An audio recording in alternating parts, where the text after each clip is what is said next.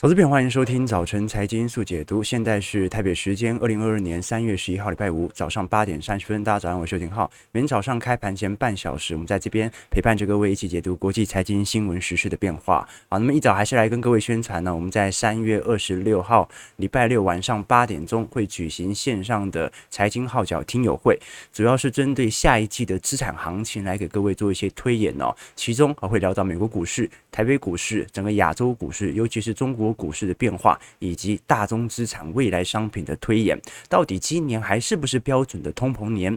虽然我们现在看到啊，昨天晚上啊，美国所公布二月份的消费者物价指数啊，同比上涨到七点九个 percent，好像也没有太意外啊。这个一月份同比上涨七点五 percent 来比较起来来看的话啊，其实并没有比市场预期的来到严重的多，但是有很大的可能哦，来自于因为。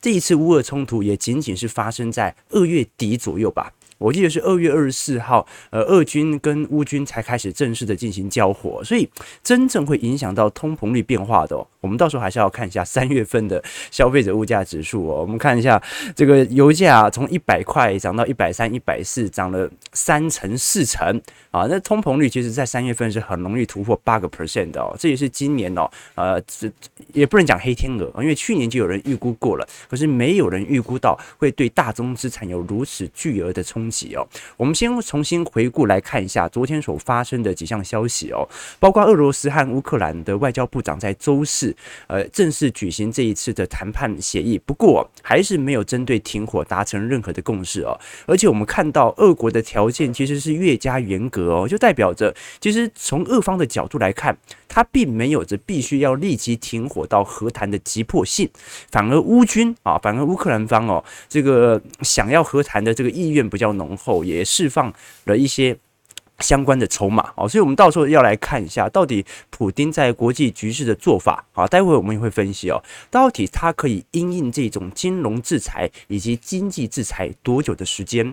如果他可以撑得越久，就代表着俄国手上的筹码其实还是偏多的哦。那我们看到昨天呢，这个随着外交解决乌俄战争的希望再度破灭哦，也使得美国股市四大指数啊再度回到下挫格局，尤其晶片股是重创的哦，十年期美债殖利率也。突破了两个 percent，原物料仍然保持在高位进行震荡。我们看到这一次的二月份消费者物价指数哦，同比上涨七点九个 percent。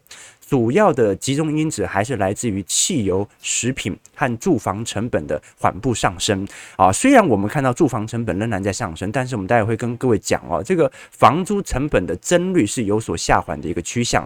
我们看到现在整个服务部门、商品部门、食品部门和能源部门哦，如果以分项来看的话，主要还是以能源部门和食品部门哦，整体的增幅是最为猛烈的。所以整个二月份的物价。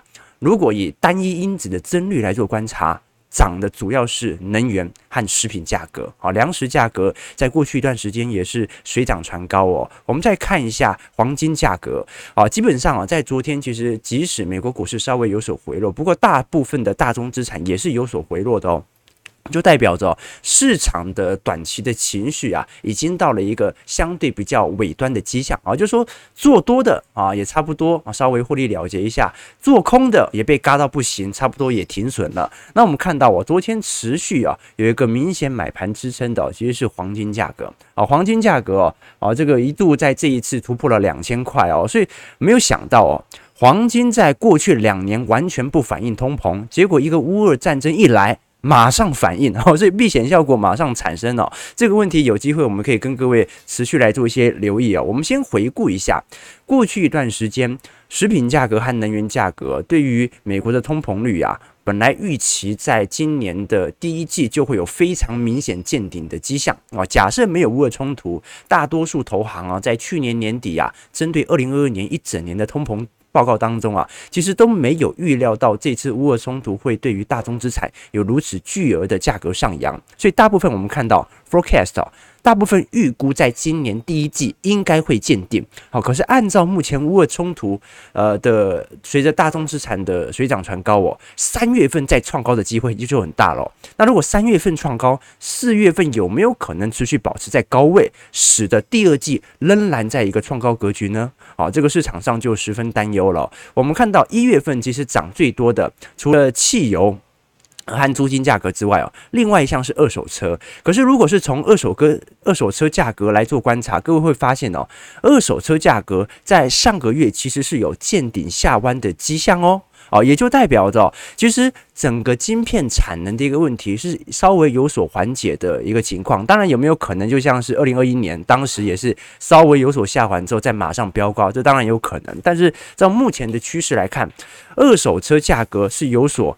见顶趋缓的现象，就代表着这些新车啊，已经开始拿到一些呃车用晶片了啊，这个是我们从呃这个数据上的一些观察了。那当然了，现在最为严重的还是汽油以及天然气价格。我们看到之前跟各位追踪过啊，美国汽车协会 AA 的数据哦。这一次，美国在礼拜四全美普通汽油均价是每加仑四点二五美元哦，是两千年以来的最高水平。好，这个水平四点二五是比呃三月初啊，就上一周的时候啊，大涨了十六个 percent 呐，比上个月还要涨了两成多。好，所以现在哦，这个。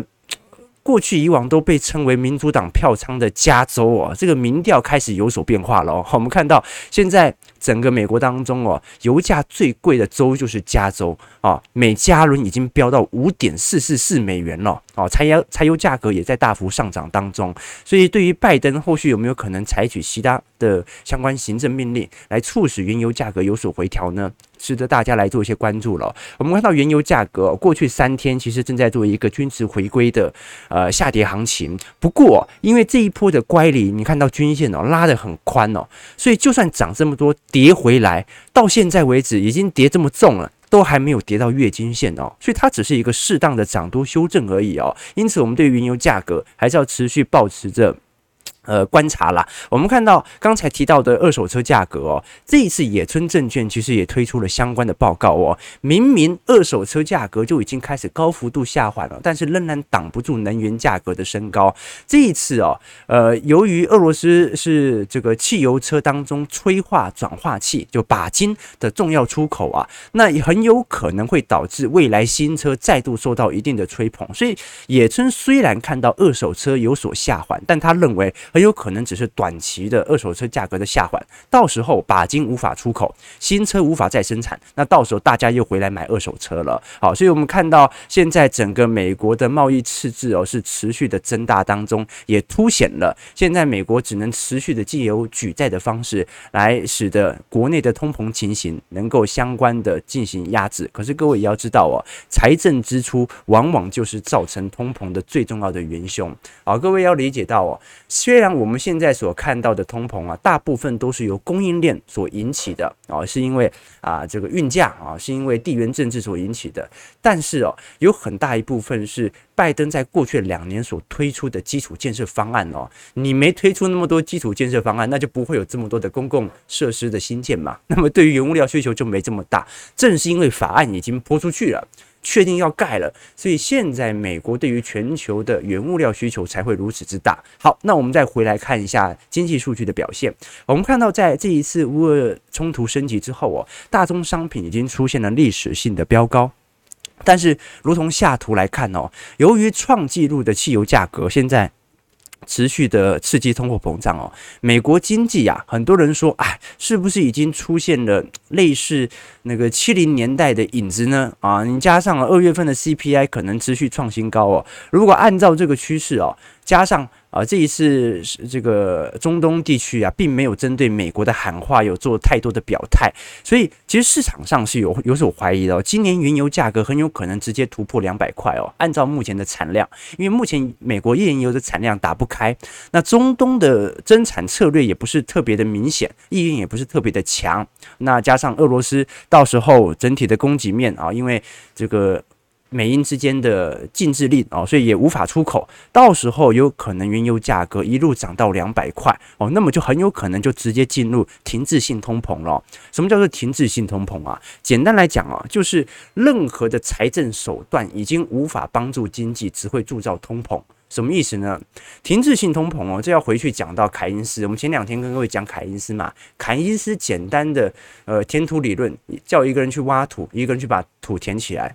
给在给这两个人工资，这两个人拿到工资之后就去消费，消费完之后，这个整体的需求面就开始带动，经济就开始复苏。所以凯因斯认为啊啊，要有经济就要有破坏，就要有建设啊，所以他就要举债。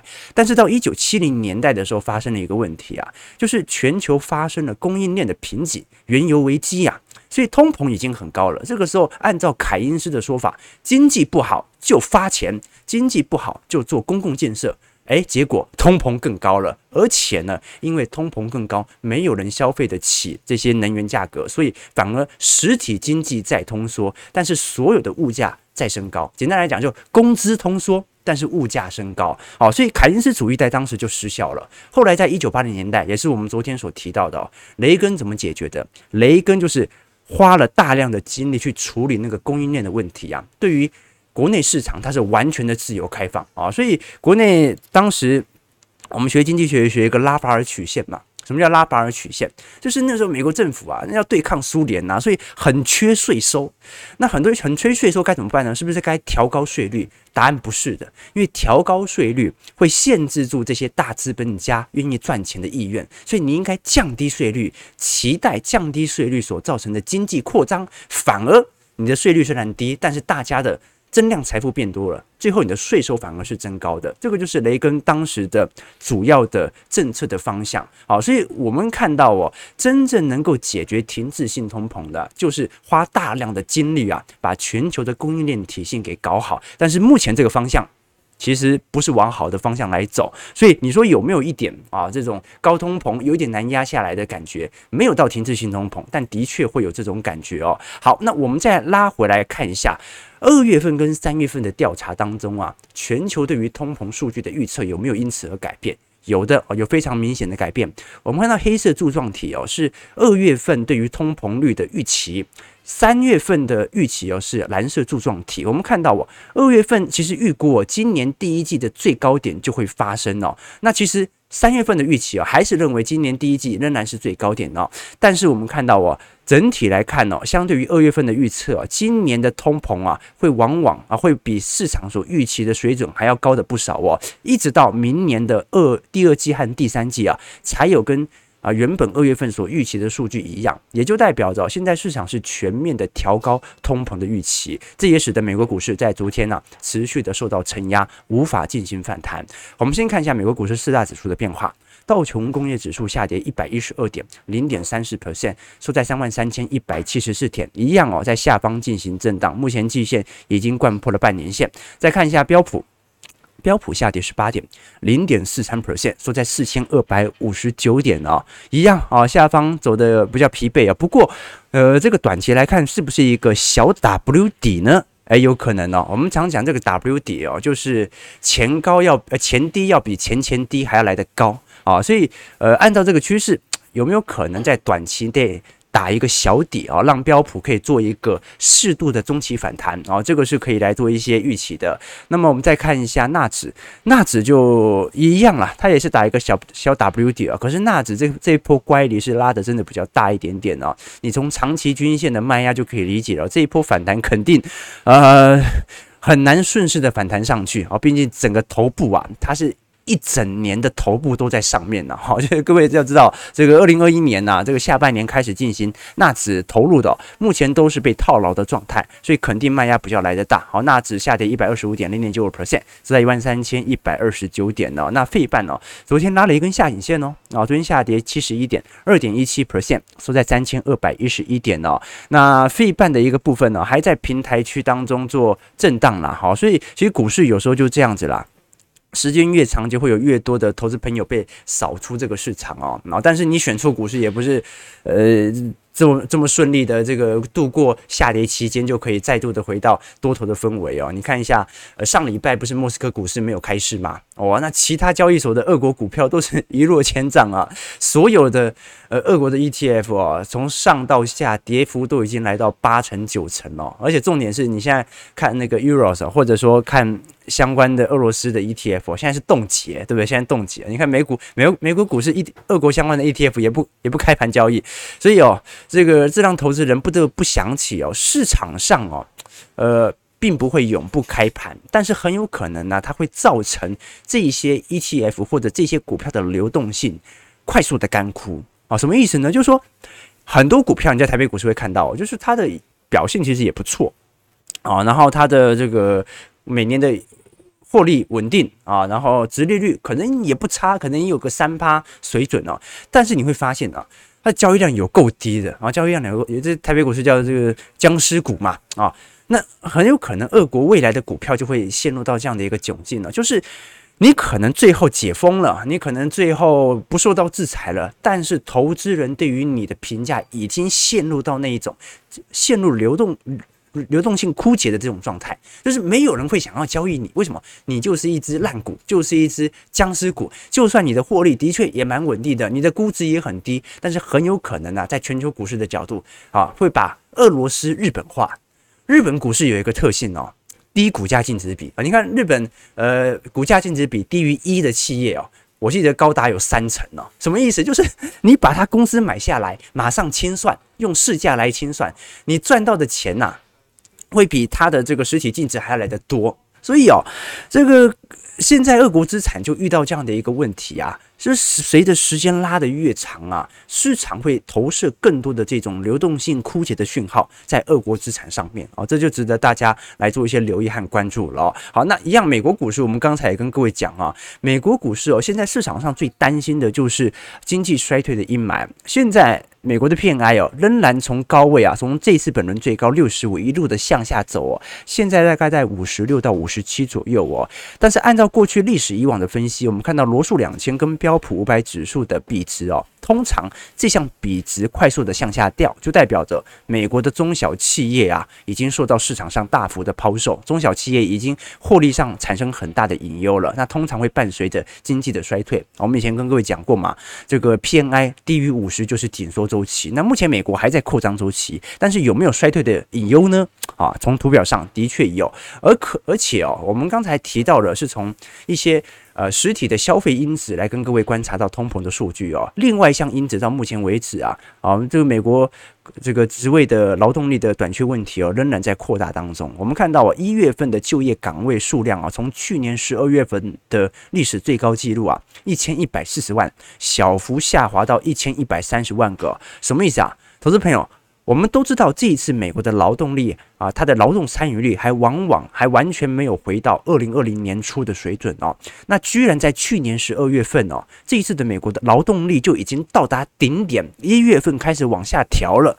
虽然呢，很有可能一月份只是因为 Omicron 的问题，所以大家都在家休息啊，居家工作，所以造成劳动力似乎有所短缺。但是市场上十分担忧哦，会不会最好就这样了？会不会现在市场上劳动力最好也就这样子了？我们看到哦，现在美国这个工人呢，在二零二一年之后啊，发生了非常大重要的改变。这之前我们已经跟各位提过了。彭博社根据统计发现啊，这些人普遍不愿意回到原本的工作岗位的主要原因，第一个最重要的原因就是 Omicron。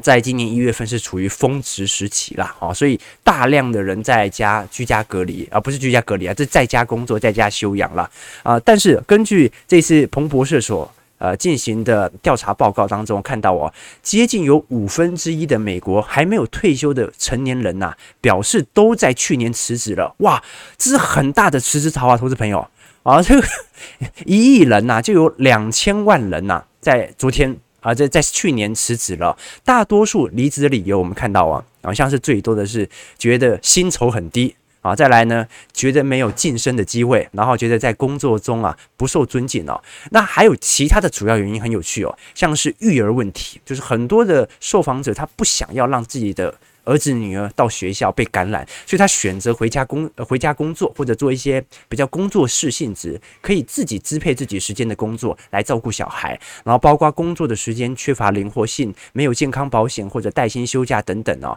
说总而言之哦，去年大家辞职的原因其实差不多类似啊，但是在年龄、教育水平和种族上还是有一些差异的。不管如何哦，这种状况导致了目前美国通膨率啊，尤其是工资水平大幅上扬的主要原因。啊，工资水平上扬也会引起通膨啊，投资朋友。啊，所以各位要理解啊，现在整个通膨的情形它是全面性的一个情况。那我们再来看一下欧洲的情况好了。我们看到这一次欧洲哦，十分担心资本的呃情况有没有可能造成。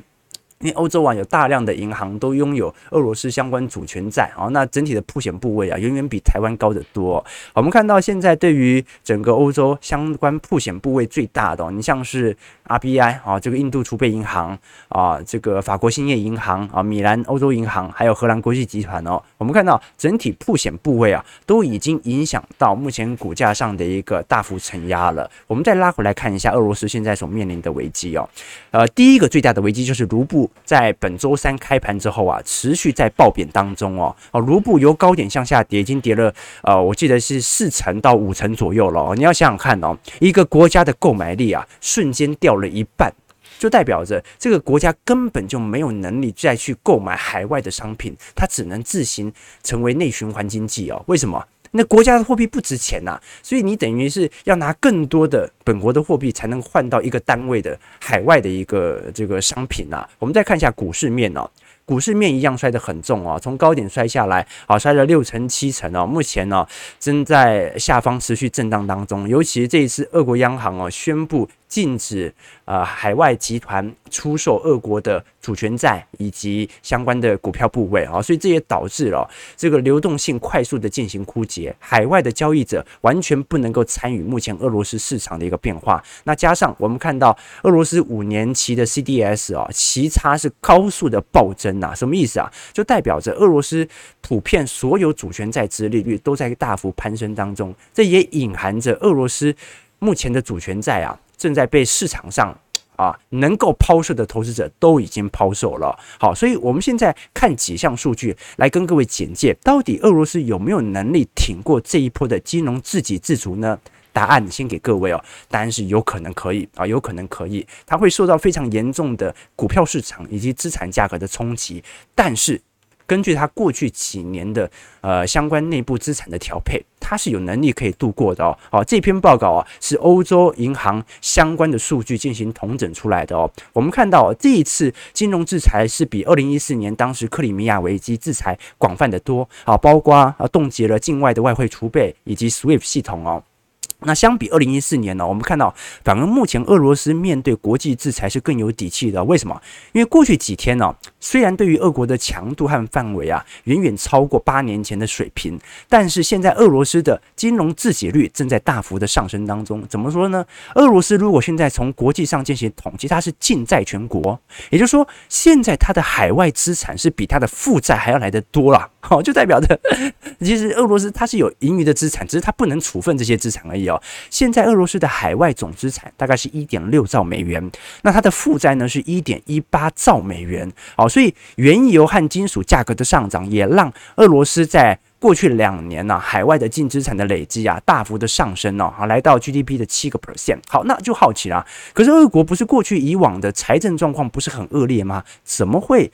诶，现在反而它的金融体系有能力去受到这个海外的制裁，而且还能够自给自足呢？原因是因为二零一四年的时候，当时俄罗斯的海外资本流入哦发生了巨大的变化。当时俄罗斯受到制裁，一四年各位还记得原油价格也高速走跌嘛？所以在宏观经济啊高速的恶化情况底下，二零一四年就有不少的外资开始出逃了。所以我们看到一四年以后，各位看到海外资本的流入情况啊，我们看到非常低迷哦，几乎没有人要进来。我们看到这个一。这个一四年以后，整个就是陷入一个几乎是衰退的情况哦。那俄罗斯也正因为遇到了这样的一个情况哦，所以他在财政面以及汇率面上啊，就采取了金融自给自足的策略哦。在此时间哦，我们看到俄罗斯啊，几乎减少了接近两千亿美元的外债哦。那从一四年以来，俄罗斯对于海外资产的收购就一直维持着低迷。但是哦，俄罗斯开始累积大量的外汇储备，这个外汇储备也不是美元哦，大部分都是欧元和人民币，也就代表着俄罗斯已经。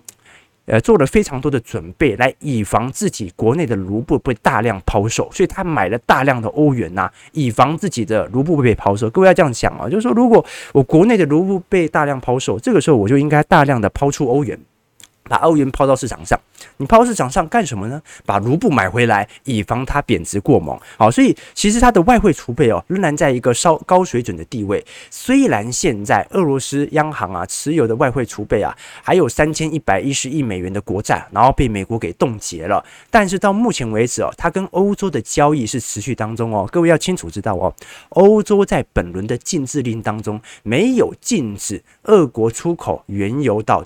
欧洲哦，啊，这个是欧洲的标准啊。那英美都已经制裁了嘛，所以在外部制裁呃的环境底下，它基本上是不会引起债务违约的。为什么？因为它的大量的外汇储备是以欧元体系为主，所以只要欧元区持续的跟俄罗斯。进口相关的原物料，那么它就可以用欧元的方式来避免自己国内经济的崩盘啊，这个是我们看到的一个比较明显的迹象啊。简单来讲啊，就是这一次俄国所受到的冲击，在经济面肯定是有非常大的打击。可是俄罗斯到目前为止啊，是尽债全国啊，他把他的债务跟他的资产抵消之后啊，他还有盈余，他还能够活得下来啊。所以按照目前的一个水准，只要啊，这个是普遍投行的预估。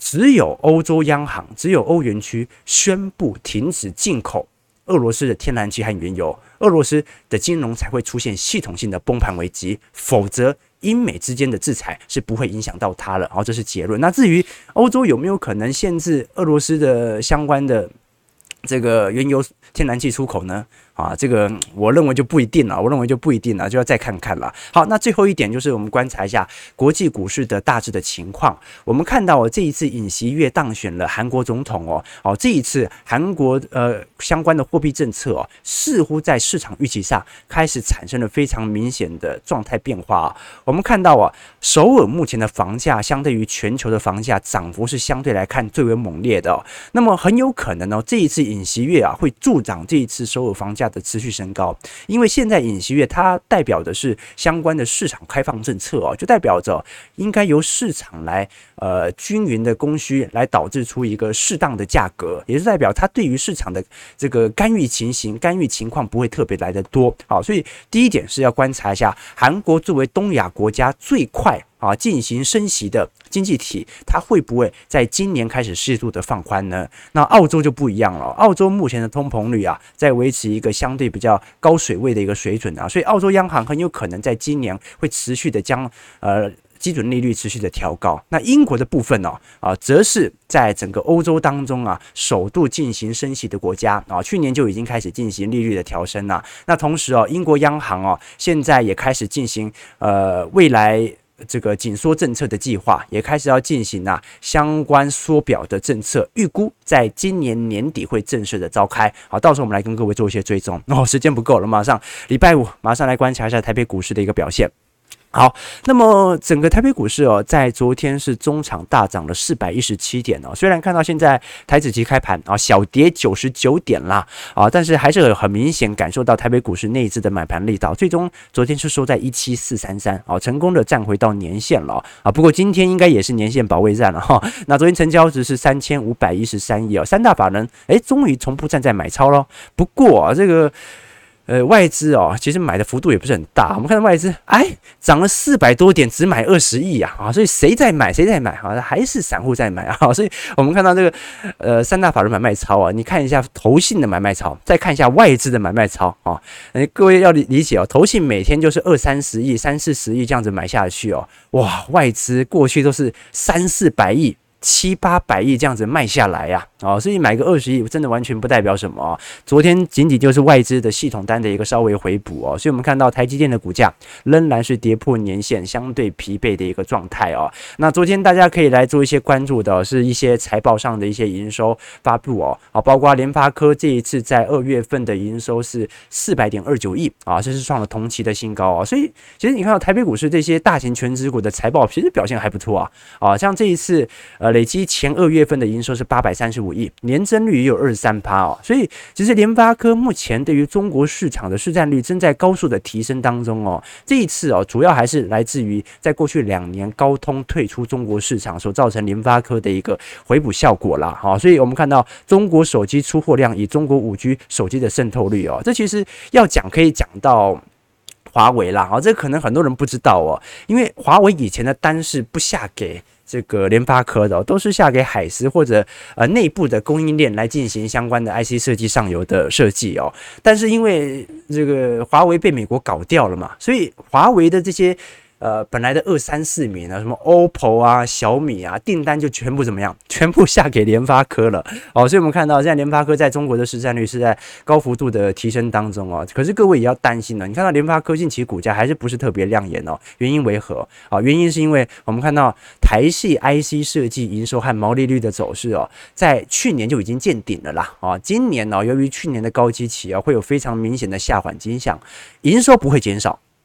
获利也不会减少，但是营收和获利的增率开始降低了啊，这个是值得大家来做一些留意和观察的。好，那包括除了电子股啊相对比较疲惫之外啊，这个塑化股的表现近期啊，虽然也没有非常股价明显的提升啊，但是从去年整体股利率来发放的话，台塑昨天已经公布了这一次每股现金股利是八点二块啊，那。呃，过去历年的配息率是七成多嘛？啊，如果用一百零五块现在的价格好来做观察的话，殖利率会有七点八趴哦。好，那我们看到虽然台塑股价没有大涨哦，但是至少有抗跌吧？啊，至少有抗跌。台北股市啊，这个目前的卖压这么大啊，这个台塑仍然保持在一个上行的轨道当中，所以大家还是值得来做一些留意啦。买这些高殖利率、低本益比的股票，不一定不会。赔啊，但是呢，这个赔的肯定比那些全值股和电子股还要来的相相对来的稳健啊，所以投资朋友，我可以在整个台北股市的下修区间呐，来多做一些观察，尤其是在防御性股票跟它抄底型这种。股性比较活泼的电子股的股票来多做一些搭配哦。其实随着均值回归啊，我们往往就要思考到原本的策略就要开始做一些转变。为什么啊？因为当你股票涨多的时候啊，啊，你可能闲置资金还是很多，你不得不买，你就宁愿去买那些防御型的股票，以防下跌的时候自己的绩效太难看。但是如果股市真的修正了，你还要去买这些防御型的股票吗？因为它防御型股票已经。它的效用都已经发挥了，这个时候才来买，这就不一定是一个好事情。反而在股市均值回归的时候啊，这个购买一些啊基期明显下滑的这一些全值股、电子股，我反而觉得是一个好选择。好，我们看到台北股市下跌九十八点，收在一七三三四哦，啊，这个内资的买盘力度仍然十分的大啊。不过预估今天量能哦。